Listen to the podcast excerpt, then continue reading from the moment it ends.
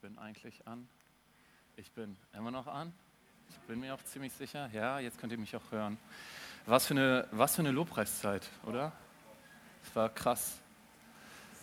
Und sie hat mich gerade schon ziemlich ans Limit gebracht, muss ich ehrlich sagen. Und ich kann euch sagen, da schließen wir in dieser Predigt jetzt direkt mit an. Und der eine oder andere weiß es, ich habe es gerade schon mal gesagt, ich bin keine Person, die nah am Wasser gebaut ist, ich bin mehr eine Person, die im Wasser reingebaut ist. Und ich bin aber vorbereitet, das ist sehr gut. Und ich habe heute eine Story mitgebracht, beziehungsweise es sind zwei Stories. Und ich weiß, dass es sehr herausfordernd wird, aber ich glaube, Gott möchte hier heute ordentlich was erzählen. Und es ist so krass, weil ich weiß ja nicht, äh, Iris, Cora, Alonso, wie ihr die Lobpreiszeit vorbereitet habt, aber eigentlich habt ihr da drin schon alles gesagt, was ich gleich in der Predigt sagen wollte. Von daher könnten wir da eigentlich auch einfach anschließen und weitermachen. Das ist sehr cool. Ich habe zwei wunderbare Schwestern. Und zwar können wir mal sehen, erstmal können wir die PowerPoint starten. Zack, da sehen wir erstmal den Titel. Ich bin für dich, Gott. Das ist heute der Titel der Predigt. Und als nächstes, wunderbares Bild, starten wir direkt richtig gut rein. Das sind meine beiden wunderbaren Schwestern. Wir sehen einmal auf der linken Seite ist die ältere Schwester, das ist Sarah. Und in der Mitte sehen wir die auch von meiner Position aus gesehen ältere Schwester, aber es ist die jüngere von den beiden. Das ist Julia, das sind meine beiden wunderbaren Schwestern. Und was ich erst vor fünf Minuten erfahren habe, ist, Sarah ist heute Morgen sogar hier. Ihr seht sie, ihr seht sie ganz hinten in der Ecke. Und um Sarah soll es heute auch gehen übrigens. Ja, also die linke von den dreien da.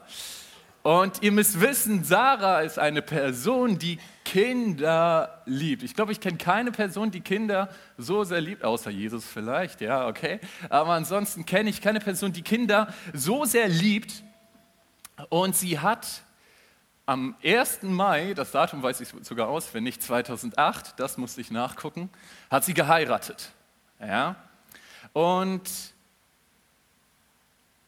nach der Hochzeit haben die ne, ihre Ehe gelebt und so weiter, wie man das halt so macht, wenn man geheiratet hat.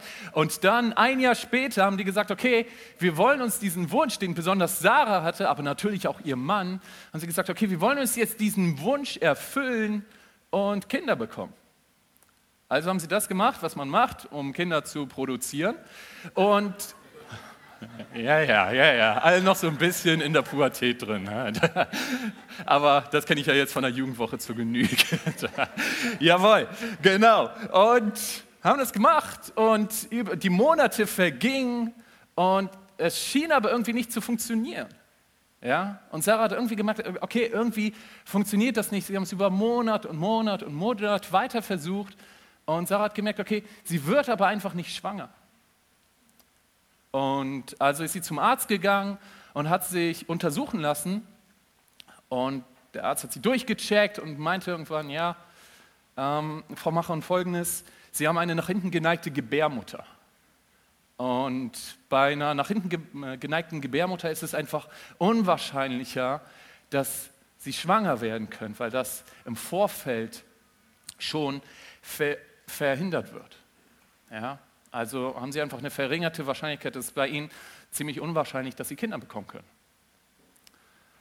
Und das war natürlich nicht cool und es war für sie ein Schlag ins Gesicht und sie hat aber mit ihrem Mann haben sie gesagt, okay, hey, wir probieren es einfach weiter, wir bleiben da einfach dran und wir machen es weiter und irgendwann wird das bestimmt klappen, weil diesen Wunsch, den wir in uns haben, der kommt ja auch nicht von ungefähr. Ja, sondern es ist ein Wunsch, wo wir auch glauben, okay, der ist, der, das ist auch Gottes Plan für unser Leben. Warum sollte er uns sonst diese Sehnsucht geben, ganz besonders ihr, dass sie sagt, okay, hey, ich habe so einen großen Wunsch, mich in Kinder zu investieren und sie im Leben voranzubringen, sie zu unterstützen. Und ich habe so einen großen Wunsch, selber eigene Kinder großzuziehen. Also haben sie es weiterhin probiert und das zweite Jahr verging, das dritte Jahr verging und irgendwann in 2008, äh, 2011, 2008 haben sie geheiratet, also drei Jahre später, 2011, hat sie gesagt, okay, irgendwie, das das passt irgendwie nicht. Und hat sich nochmal untersuchen lassen. Und ein paar Ärzte haben sie erneut durchgecheckt, haben geguckt, okay, was könnte da noch irgendwie schief laufen? Und es wurde festgestellt, dass sie nicht nur eine nach hinten geneigte Gebärmutter hat, sondern dass sie auch Endometriose hat. Und bei Endometriose sieht es so aus, dass die Gebärmutterschleimhaut nicht in der Gebärmutter drin bleibt, sondern auch die umliegenden Organe befällt und auch die Eierstöcke befällt. Und der Arzt hat ihr so erklärt, okay, selbst sollte mal bei Ihnen der aufgrund der nach hinten geneigten Gebärmutter der unwahrscheinliche Fall eintreten, dass die Eizellen durchkommen und die Spermien durchkommen, dann wird eine Befruchtung einfach durch die Gebärmutterschleimhaut verhindert, weil die um die Eierstöcke sind. Das heißt, dieses beides in Kombination, diese nach hinten geneigte Gebärmutter plus die Endometriose machen es für sie unmöglich, Kinder zu bekommen. Und sie und ihr Mann waren natürlich am Ende. Weil sie ihm gesagt, hey Gott, wie kann das sein? Wie kann das sein, dass du uns so einen großen Wunsch auch ins Herz legst und ausgerechnet dieser größte Wunsch, den wir in unserem Leben haben, der nicht mal irgendwie egoistisch oder selbstbezogen ist, sondern wo wir uns in andere Menschen investieren wollen, wo wir Kinder, wo wir Babys großziehen wollen. Ausgerechnet dieser Wunsch soll uns nicht erfüllt werden. Und ausgerechnet das sollen wir nicht tun, obwohl wir da so ein großes Verlangen nach haben. Und an dieser Stelle kommen wir auch leicht dahin, dass wir sagen, okay, wir haben das, sicherlich hat das hier jeder schon mal miterlebt, dass er entweder selber eine Krankheit hatte oder hat das bei einem Freund oder einer Freundin erlebt. Und die Fragen kommen, okay, Gott, wieso lässt du das zu? Oder, hey Gott, wenn du doch allmächtig bist, warum tust du nichts? Wenn du deine Kinder so sehr liebst, wenn du mich so sehr liebst, warum änderst du nicht was? Warum schenkst du nicht ein Wunder? Du kannst es doch tun. Für dich ist doch egal, ob da die Gebärmutter sonst wohin geneigt ist und die Endometriose noch so stark ist. Das ist doch für dich kein Hindernis. Du kannst es doch trotzdem wirken. Und diese Fragen kommen hoch, wenn wir uns mit Krankheit, mit schlimmen Situationen beschäftigen. Und genau hier möchte ich den Bogen ziehen auf eine Geschichte in der Bibel. Und in der Geschichte wird nämlich auch von, wird von einigen Krankheiten erzählt und von einer ganz besonders, nämlich von Lepra, auch Aussatz genannt. Und du musst wissen, Lepra war eine Hautkrankheit, die die Haut zerfressen hat. Ja, Sie konnte den gesamten Körper befallen und die Leute, die daran erkrankt sind, sind letztendlich daran gestorben, dass ihr Gesicht, dass die gesamte Haut aufgefressen wurde und das dann auch die inneren Organe betroffen hat. Und so sind diese Personen elendig gestorben. Und damals gab es kein Gegenmittel. Und diese Krankheit war extrem ansteckend. Und diese Leute wurden, weil man so eine Angst vor der Krankheit hatte, wurden aus ihren Familien rausgerissen. Sie hatten teilweise nicht mal Zeit, sich von ihren Familien zu verabschieden. Sie wurden aus ihrem Dorf rausgetrieben und in Lager getrieben, wo diese Leute dann zusammen waren. Ja? Und das Krasse war, die, damals die religiöse Obrigkeit hat damals gesagt, dass diese Krankheit ist Gottes gerechte Strafe für dich. Weil du hast irgendwas Irgendwas musst du schon falsch gemacht haben, sonst hätte Gott dich nicht mit dieser Krankheit gestraft. So wurden diese Menschen damals angesehen. Ja? Und sie durften nur noch in diesen Lagern dahin vegetieren. Es war ihnen verboten, irgendwie sich auch nur anderen Menschen zu nähern. Und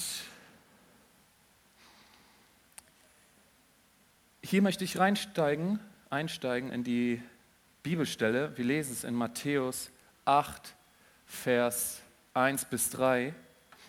Als er, hier wird von Jesus gesprochen, also als Jesus aber von dem Berg herabstieg, folgte ihm eine große Volksmenge nach.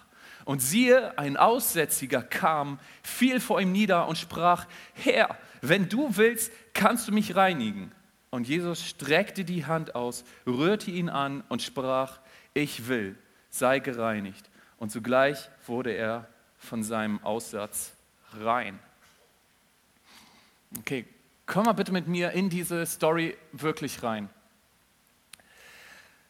Wir haben hier einen Aussätzigen, wir wissen nicht ganz genau, was, was er erlebt hat oder wie das abgelaufen ist. Aber vermutlich sah die Geschichte ungefähr wie folgt aus, dass irgendwann festgestellt wurde, okay, dieser Mann, dieser junge Mann, wie auch immer, der hat diese Hautkrankheit, der hat Lepra. Ja? Also wurde er rausgerissen aus seiner Familie, ich habe es gerade schon gesagt, kann gut sein, dass er sich nicht von ihm verabschieden konnte.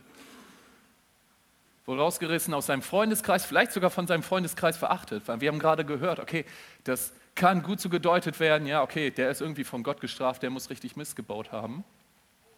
Wurde rausgerissen und wurde in dieses Lager getrieben, wo er mit anderen Kranken da war und letzten Endes keinen Sinn mehr hatte, irgendwie noch zu existieren. Wozu auch? Wo in so einem Lager, wo es irgendwie noch darum geht, irgendwie zu überleben, wo es keine Infrastruktur gibt, wo es kein Gesetz gibt oder sonst was, weil da nichts geordnet ist. Und ich kann mir gut vorstellen, dass er an diesem Punkt kam, diese Frage, die wir uns gerade schon gestellt haben, und dass er sich gefragt hat, hey Gott, was ist es, warum ich hier bin? Was ist der Grund, warum ich hier so leiden muss? Ist es wirklich eine Strafe von dir? Ist es dein Wille, dass ich so leide? Wenn ja, dann sag mir doch, was ich falsch gemacht habe, dann will ich es irgendwie korrigieren und ich möchte alles dafür geben. Und er ist da in diesem Lager. Und eines Tages kommt vielleicht ein anderer, ein anderer, der auch in diesem Lager, auch ein Kranker ist, kommt vorbei und erzählt etwas von einem Menschen, der irgendwie in dem Dorf nicht weit entfernt sein soll und den man Jesus nennt. Und über ihn wird gesagt, dass er sogar Blinde heilt, dass er Tote auferweckt, dass er Kranke gesund macht. Und ich kann mir vorstellen, wie dieser, dieser Leprakranke, der Aussätzige, dann gesagt hat, okay, hey, sag, sag mal, wo, wo soll der Jesus sein aktuell? Und vielleicht hat der andere Kranke geantwortet, wie, du, du willst doch nicht etwa zu ihm hingehen. Der ist dann im Dorf, da hast du schon vergessen, dass du da gar nicht hin darfst, dass du vertrieben wurdest, genau von dort raus. Außerdem sagt man, das sei der Sohn Gottes. Hast du schon vergessen, dass du ein gestrafter Gottes bist? Was meinst du, was wird er mit dir tun? Außer wie die anderen, die das Recht haben, dich zu steinigen, wenn du dich auch noch nur ihnen näherst. Und der Aussätzige hat vielleicht geantwortet, okay, hey, nee, ist mir völlig egal, sag mir einfach, wo kann ich diesen Jesus finden? Und der andere sagt, ja, man sagt auf jeden Fall, dass er hier in der Stadt Kapernaum sein soll. Ja, dort hat man ihn wohl gerade letztens gesehen, der soll sich da auch noch etwas aufhalten. Und der Leprakranke geht einfach direkt los. Und wir wissen nicht, wie lange er gegangen ist. Es kann sein, dass er nur ein paar Stunden gehen musste, kann aber auch gut sein, dass er mehrere Tage, wenn nicht sogar Wochen gehen musste.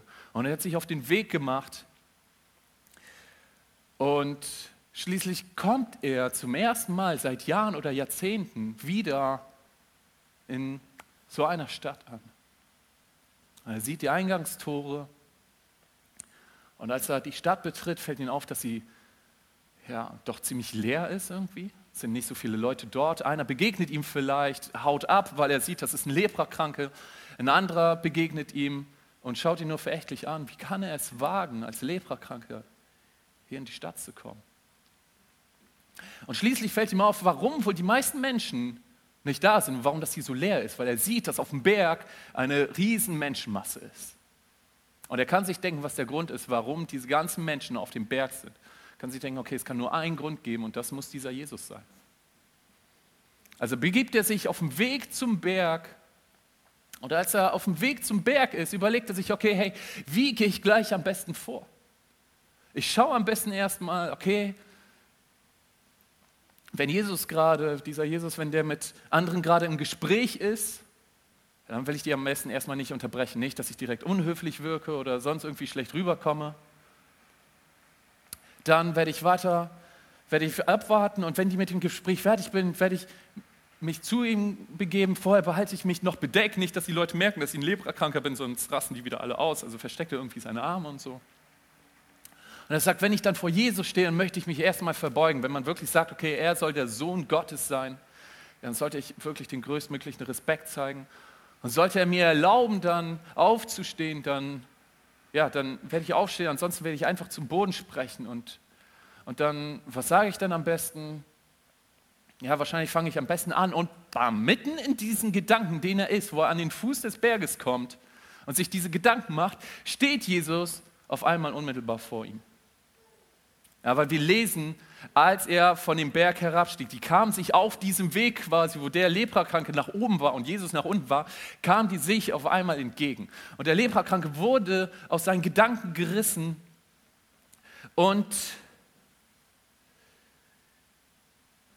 er ist auf einmal überfordert mit dieser Situation, auf einmal mit dieser Konfrontation. Das Einzige, was ihm noch einfällt, ist zu Boden zu fallen und, und zu sagen, Herr, wenn du willst, kannst du mich gesund machen.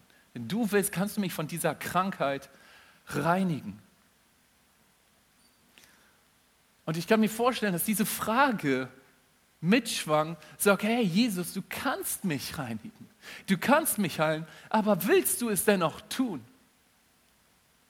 Genauso die Frage, die sich meine Schwester gestellt hat, okay, hey Gott, wir wissen, du kannst ein Wunder tun, aber willst du es dennoch tun? Bist du überhaupt interessiert? Willst du überhaupt wirken? Und Jesus antwortet im Kern nur mit zwei Worten. Er antwortet, ich will. Und er zeigt damit so viel mehr auf als das. Er zeigt damit auf, okay, hey, du bist mir nicht egal. Und du bist, deine Situation ist mir nicht egal. Was mir aber völlig egal ist, ist, welche Position du hast. Ob du irgendwie der größte King irgendwo bist, ob du was Tolles geleistet hast, ob du ein wunderbarer Mensch bist oder ob du jemand bist, der vertrieben ist, der als Gott gestrafter gilt, der gar nichts geleistet hat, der auch gar nichts leisten kann. Es ist mir völlig egal, aber du bist mir wichtig und ich liebe dich und ich möchte in deiner Situation wirken und ich will dir helfen. Ich bin für dich. Und Jesus ist so krass. Er spricht nicht nur, okay, jetzt sei geheilt oder sowas. Das hat Jesus häufiger gemacht, außer Distanz. Der hat auch auf Kilometerdistanz Menschen geheilt. Aber nein, er beugt sich zu dem Leprakranken runter und berührt ihn.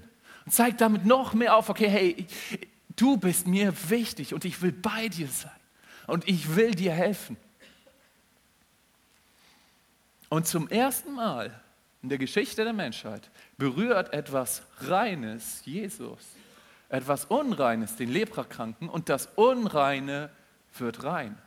Jesus hat an dieser Stelle einfach mal die biologischen Gesetzmäßigkeiten komplett auf den Kopf gestellt. Normalerweise ist es so, wenn etwas Reines, etwas Unreines berührt, wird das Reine auch unrein. Aber nein, zum ersten Mal berührt etwas Reines, etwas Unreines und das Unreine wird rein.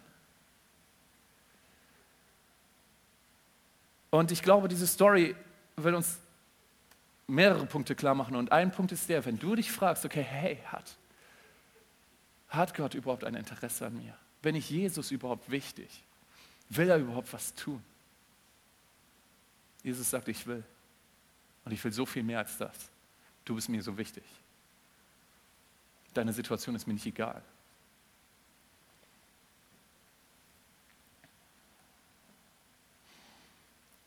Drei Jahre nachdem die Endometriose bei Sarah diagnostiziert wurde, haben sie weiter überlegt und es hat weiter nicht funktioniert. Sie haben dafür gebetet, sie haben dafür beten lassen. Es hat nicht geklappt. Und irgendwann haben sie gesagt, okay, haben sich mit den Ärzten zusammengesetzt, haben gesagt, okay, was können wir noch tun? Gibt es da nicht noch irgendwelche Möglichkeiten? Und die Ärzte haben gesagt, ja, wir können Folgendes probieren, wir können eine künstliche Befruchtung ausprobieren. Bei so einer künstlichen Befruchtung sieht das wie folgt aus. Wir nehmen die äh, zwei Top-Eizellen von ihnen und die befruchten wir erstmal mit den besten Spermien von ihrem Mann. Und dann, wenn das sich schon etwas entwickelt hat, dann werden ihnen diese Eizellen eingesetzt. Weil der Vorteil ist damit, dass dieses, diese beiden Probleme der Endometriose und der nach innen geneigten Gebärmutter ein Stück weit überwunden wird und sie kriegen das direkt eingesetzt. Und dann dauert es 14 Tage, und nach 14 Tagen können Sie einen Schwangerschaftstest machen. Und wenn der dann positiv ist, dann hat es funktioniert. Und sie haben sich entschlossen, okay, das wollen wir machen und haben diese, ja, diese Operation an Sarah vornehmen lassen. Es wurde durchgeführt und da haben sie gewartet. Die ersten drei Tage und es war alles, alles cool. Vierte, fünfte, sechste Tag verging, alles ohne Vorkommnisse. Achter Tag, neunter Tag. Und am zehnten Tag merkte Sarah, dass sie ihre Blutung bekommt. Und sie sind sofort zu den Ärzten gefahren. Und die Ärzte haben ihnen gesagt, ist Frau und Herr machen, es tut uns leid. Aber die Schwangerschaft oder die Befruchtung ist gescheitert und sie werden leider nicht schwanger werden. Und die beiden haben gesagt, okay, hey Gott, was sollen wir denn noch tun? Was sollen wir noch leisten, damit wir diesen Wunsch, den wir haben, erfüllt bekommen? Was erwartest du denn noch von uns? Haben wir irgendwas falsch gemacht? Bist du so auf uns? Sollen wir, irgendwas, sollen wir irgendwas anders machen, irgendwas anderes tun? Wir haben dafür gebetet, wir haben für uns beten lassen, wir haben alles menschlich Mögliche ausprobiert, selbst mit einer künstlichen Befruchtung und es funktioniert einfach nicht.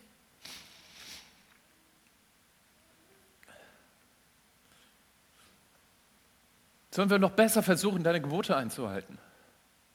noch mehr das tun, was du in deinem Wort sagst? Sollen wir, haben wir irgendwie was Falsches zu jemand anderem gesagt oder was ist es? Was müssen wir noch tun?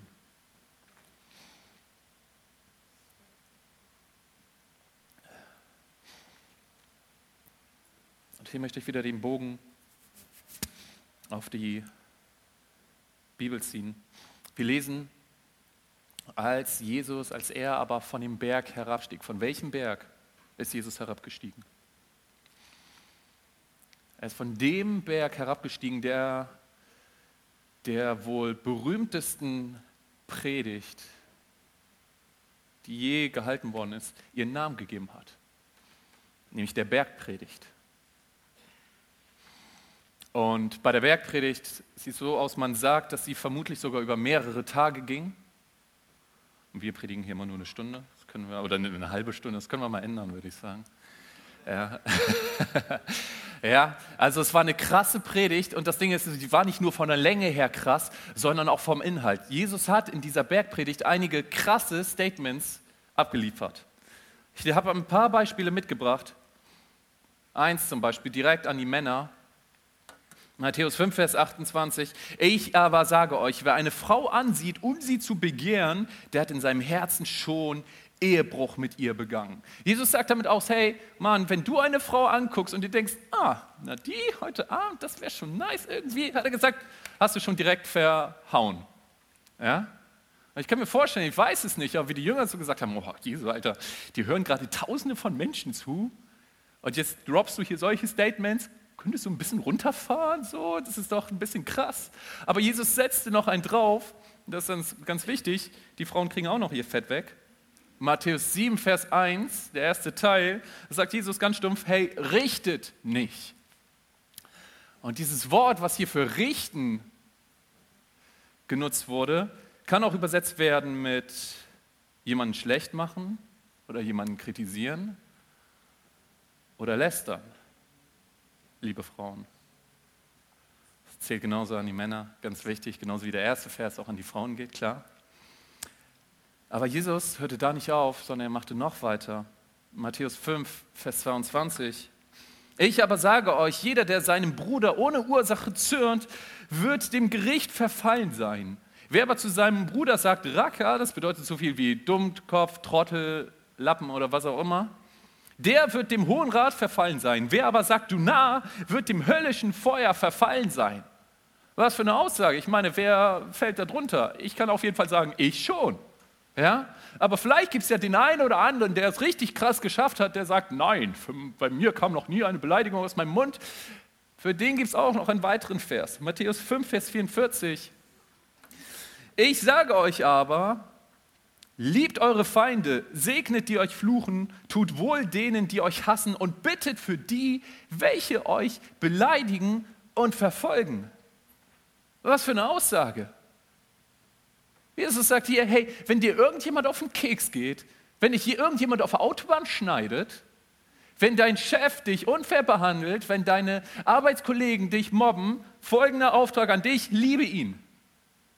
Und ich glaube, hier muss spätestens jeder Mensch sagen, Alter, Jesus, das ist eine Messlatte, die du hier steckst, die, die schaffe ich nicht. Ich muss das für mich sagen. Ich muss sagen, Herr Jesus, das, das kann ich nicht einhalten, das kann ich nicht schaffen, was du hier verlangst. Und ich glaube, Jesus wollte in dieser Predigt genau dieses Verständnis in uns bewirken. Versteh doch, dass du es nicht selber schaffen kannst. Versteh doch, dass du es nicht selber schaffst, das Gesetz einzuhalten. Versteh doch, dass du einen Retter brauchst. Und es ist so krass, Jesus hat diese krassen Aussagen gemacht. Er beendet seine Predigt, geht den Berg runter, die gesamte Volksmenge, die das gerade gehört hat, folgt ihm. Und auf einmal begegnet Jesus diesen Aussätzigen, den Inbegriff von Dreck, von Sünde, von Fehler, von Scheitern. Und was hat wohl die Volksmenge gesagt, was er mit denen tun wird? Nachdem er solche Sachen gesagt hat. Auf einmal kommt ein von Gott gestrafter, weil er wohl irgendwas falsch gemacht hat. Ich kann mir gut vorstellen, dass sie vermutet haben, dass er ihn entweder vertreibt, wenn nicht sogar umbringt, oder betet, dass ein Blitz vom Himmel kommt und der erschlagen werden soll. Aber Jesus reagiert so anders. Jesus wendet sich ihm zu und sagt, ich will. Er berührt ihn, gibt sich mit ihm auf eine Ebene. Sagt, ich will. Ich will dich reinigen. Ich will dir helfen. Ich will dich heilen. Sei gereinigt, sei geheilt. Und ich glaube, Gott will uns an dieser Stelle die Art von Beziehung zeigen, die er mit uns leben will. Eine Beziehung, wo es egal ist, was wir leiten, leisten, wo es egal ist, wie gut wir die Bibel einhalten können, wo es egal ist, was, keine Ahnung, wie viele Gottesdienste wir im Jahr besucht haben, was wir geleistet haben, was wir Tolles gemacht haben oder wie gut wir uns von Sünde fernhalten konnten wo es einfach nur darum geht, dass er uns lieben kann und dass wir ihn lieben. Und das ist so wichtig. An dieser Stelle sehen wir, okay, hey, es kommt nicht auf deine Leistung an. Es kommt nicht darauf an, was du leistest. Das ist so ein wichtiger Punkt. Im Oktober 2015, also zwei Jahre nachdem die Befruchtung, die künstliche Befruchtung gescheitert ist, haben Sarah und ihr Mann über eine Adoption nachgedacht. Und sie haben überlegt, okay, sollen wir vielleicht ein Kind adoptieren? Sie haben gesagt, okay, das ist zwar nicht das, was wir primär, was eigentlich unser Plan ist, ja, was eigentlich unser Wunsch ist. Wir wünschen uns eigentlich so sehr eigene Kinder. Aber ansonsten wäre vielleicht eine Adoption eine, eine Alternative, die wir machen könnten. Und Sarah war da in diesem Herbst, im Oktober, saß sie alleine zu Hause und hat mit Gott gesprochen. Ihr Mann war auf der Arbeit. Und sie hat gesagt, okay, Gott, eine Frage habe ich. Eine einzige Frage habe ich noch an dich. Willst du mir irgendwann in meinem Leben noch mal ein eigenes Kind schenken? Und sie war da am Tiefpunkt angekommen am Tiefpunkt als Folge von diesen ganzen Tiefschlägen aus den letzten Jahren. Und sie hat die Bibel genommen, hat sie aus dem Schrank geholt und hat sie an irgendeiner Stelle geöffnet. Und ihr Blick fiel direkt auf Jesaja 54, Vers 1. Und dort steht, Freue dich, du Unfruchtbare, die du nicht geboren hast. Brich in Jubel aus und jauchze, die du nicht in wen lagst. Denn die Vereinsamte wird mehr Kinder haben als die Vermählte, spricht der Herr. Das war der erste Vers, den sie gesehen hat, in diesem Tiefpunkt. Und ich glaube, genau diesen Tiefpunkt möchte Gott bei dir in deinem Leben berühren. Gott möchte dich genau da berühren, wo du am verletzlichsten bist, wo es alles am schlimmsten aussieht, wo du selber nicht mehr kannst, wo du selber am Ende bist, möchte Gott Leben in deine Situation reinsprechen. In deine Herausforderungen, in deine Tiefpunkte, in deine Tiefschläge. Und vielleicht ist der eine oder andere hier und sagt, hey, Andi, du hast keine Ahnung, was ich fühle. Du hast keine Ahnung, was meine Situation ist. Und dann muss ich dir sagen, ja, du hast vollkommen recht. Ich weiß es nicht. Aber Gott weiß es. Und er ist bei dir in deiner Situation. Und er sagt, ich habe dich nicht verlassen und du bist mir nicht egal. Ich bin für dich. Und du sagst, ja, ist ja schön, aber was ich alles durchgemacht habe. Und Gott sagt dir, hey, es gibt keine Träne die du vergossen hast, die ich nicht gesehen habe.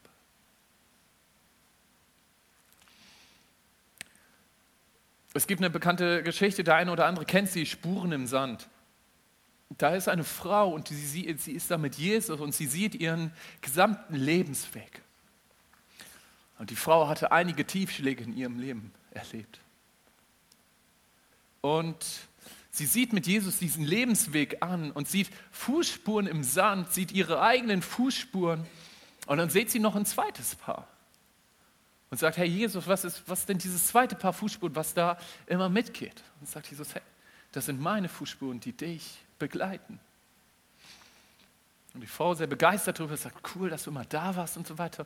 Und schaut dann weiter und sieht aber, dass ausgerechnet bei diesen Tiefpunkten eine Fußspur aufhört bei dem einen Tiefpunkt, bei einem anderen krassen Tiefpunkt wieder keine, äh, kein zweites Paar Fußspuren. Und sie sagt, Herr Jesus, wie kann es sein, dass du mich ausgerechnet in dem Moment, wo ich dich so sehr gebraucht habe, in meinen schlimmsten Situationen, wie kann es sein, dass du mich da verlassen hast? Und Jesus sagt, hey, ich habe dich nie verlassen. Dort, wo du nicht mehr laufen konntest, das sind die Situationen, wo ich dich getragen habe.